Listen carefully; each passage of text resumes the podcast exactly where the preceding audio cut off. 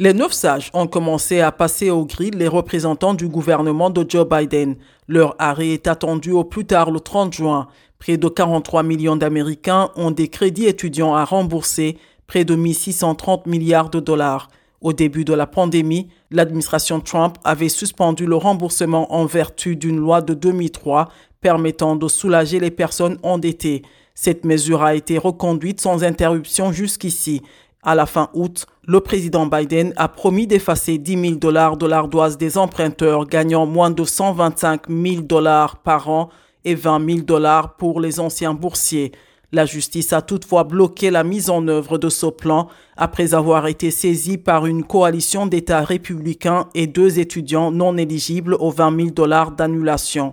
Ils accusent l'administration démocrate d'avoir outrepassé ses pouvoirs et d'avoir engagé l'argent du contribuable sans consulter les parlementaires. Pour eux, la loi de 2003 suspend le paiement de la dette, mais ne l'annule pas.